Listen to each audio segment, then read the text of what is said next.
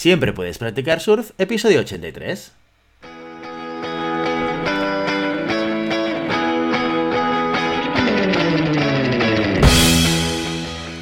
Bienvenido y bienvenida a Siempre puedes practicar surf, el podcast diario sobre recursos humanos. Este podcast está pensado para profesionales de recursos humanos, gerentes o jefes de equipo, y podrás encontrar técnicas, consejos, ideas, conceptos y noticias sobre la gestión de personas, eso sí, con un enfoque práctico y aplicable. Hoy episodio 83 del martes 21 de septiembre del 2021, programa que vamos a dedicar a las noticias de la semana. Pero antes, dejadme que os recuerde que podéis encontrar más contenido en nuestro blog e información sobre nuestros servicios en nuestra web globalhumancon.com. Desde allí os podréis apuntar a nuestra newsletter para no perderos nuestros webinars, streamings y todo el contenido y actividades que organizamos desde la consultoría Global Human Consultants. Como cada martes, hoy dedicamos el programa a la actualidad. Cada viernes recopilamos las noticias más relevantes de la semana pasada para que tengáis la oportunidad a través de este podcast de estar al día de lo que pasa en el sector de la gestión de personas. Empezamos. La primera noticia llega desde rrhhpress.com y dice lo siguiente. Vodafone España inicia un despido colectivo que afectará a más de 500 empleados.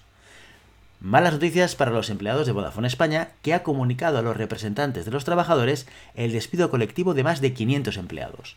Los más afectados por esta medida serán aquellos que se encuentran en el área comercial. Para justificar este despido masivo, la compañía apunta a razones económicas, productivas y organizativas, así como a las demandas del mercado actual que requiere compañías centradas en estrategias digitales. Según Vodafone, el auge de nuevas compañías low cost ha provocado una fuerte caída en los ingresos, dejándola prácticamente sin márgenes de beneficio. Esta reestructuración pretende ser un paso más en el proceso de transformación de la empresa, para convertirse en una compañía más digital y más ágil, preparada para competir. Tras estos despidos, Vodafone se compromete a crear nuevos puestos de trabajo ajustándose a los perfiles tecnológicos más demandados actualmente. La siguiente noticia la extraemos desde el periódico y dice lo siguiente.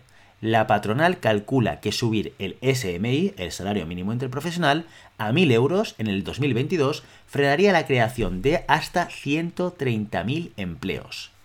Incrementar el salario mínimo interprofesional un 5,3% hasta los 1.000 euros en 14 pagas en 2022 podría tener un impacto muy negativo sobre el empleo en los dos próximos años que se traduciría en la destrucción de entre 60.000 y 130.000 puestos de trabajo, creados o por crear. Así lo dice un estudio llevado a cabo por la consultora de recursos humanos Randstad en su división Randstad Research, con la colaboración de Cepime. Este incremento supondría un aumento intermedio del 2%, lo que serían unos 1.130,5 euros al mes, y un aumento acumulado desde el 2016 del 52,6%, el tercero más alto de Europa, solo superado por Rumanía y Lituania. Randstad y Cepime advierten que las consecuencias de este incremento incidirán especialmente en los jóvenes y en los trabajadores con menor cualificación, para los que será más difícil encontrar empleo o conservar el que tienen. Los sectores más afectados por esta subida serán hostelería y turismo, y el comercio de cercanía, los cuales verán destruidos más de la mitad de sus puestos sin contar todo lo que ya llevan arrastrando por los ERTES a consecuencia del COVID-19 desde el 2020. El informe también deja al descubierto un dato interesante. El SMI supone actualmente el 60% del salario medio del territorio, siendo Canarias, Extremadura y Baleares las comunidades autónomas donde el SMI representa el salario medio de sus ciudadanos. En el lado opuesto nos encontramos a Madrid, País Vasco y Navarra.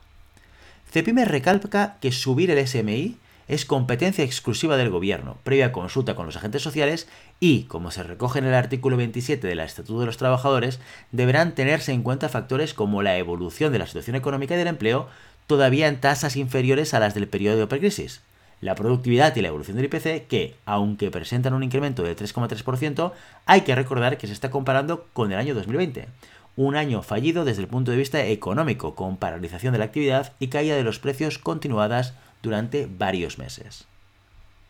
Sin embargo, esta noticia de equipos de talento destaca por ser contraria a lo que os acabamos de contar ahora mismo. Y dice lo siguiente, las compañías incrementan su presupuesto salarial una media del 2,5%. Y es que el último estudio de incrementos y presupuestos salariales elaborado por la consultora Willis Towers Watson revela que las empresas se muestran optimistas y creen en la recuperación económica del mercado a corto plazo. Concretamente, más de la mitad de las casi 500 compañías españolas consultadas esperan que en 2022 su volumen de negocio esté por encima o muy por encima del presente año. ¿Y cómo se refleja este optimismo? En las planificaciones de las plantillas. Pese a la subida del SMI esperado, España se encuentra en el top 2 europeo en cuanto a sus previsiones de nuevas contrataciones. El 31% de las empresas del estudio tiene previsto reforzar su plantilla con nuevas contrataciones durante el próximo año y solo el 8% espera reducirla.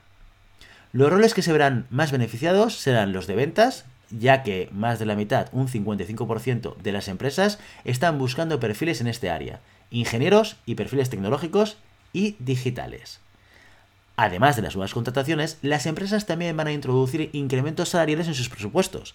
De cara al 2022, el 97,2% de las compañías van a subir de media un 2,5% el sueldo de sus empleados, lo que significa una mejora de 0,3 puntos por encima respecto a este año. No obstante, aunque el sueldo de la población mejore, esto no va a significar una mejora del poder adquisitivo, sino más bien lo contrario. Según los datos del Banco Central Europeo sobre la inflación española, la subida de las facturas, especialmente de la luz y del gas, y los transportes harán que los trabajadores españoles tengamos un 0,4% menos de poder adquisitivo. Y para acabar con buenas noticias, una del economista. España superará en 279.928 ocupados el nivel de empleo pre-COVID este mes. Este mes de septiembre de 2021, la Seguridad Social estima que los registrados alcanzarán los 19.530.157 empleados, lo que significa que por fin, después de más de año y medio de impactos negativos por el COVID, el mercado laboral español tendrá casi 300.000 trabajadores más que antes de la crisis sanitaria. Así lo anunció el jueves pasado José Luis Escriba, ministro de Inclusión, Seguridad Social y Migraciones, el cual apuntó una ganancia estimada para el cierre de septiembre de 50.000 personas de media, un aumento muy sustancial de trabajadores prepandemia. De hecho, la mitad de las comunidades autónomas ya ha recuperado cierta estabilidad y han recuperado, si no superado, los niveles de empleo de 2019. Sin duda, una muy buena noticia. Como veis, os traemos visiones y lecturas diferentes de la actualidad, de diferentes fuentes y contextos, para que tengáis información lo más rica posible. Y ya sabes, no puedes detener las olas, pero siempre puedes practicar surf. Y hasta aquí nuestro episodio de hoy. Como siempre queremos invitaros a que os pongáis en contacto con nosotros, nos deis vuestra opinión y nos sugeráis si tenéis algún tema o alguna pregunta concreta. Lo podéis hacer a través de la página de contacto en globalhumancom.com barra o a través de las redes sociales. Estamos en Facebook, estamos en Instagram, estamos en Twitter y estamos en LinkedIn. Y si el contenido de este podcast te gusta, no te olvides suscribirte darnos 5 estrellas en iTunes y me gusta tanto en iVoox como en Spotify.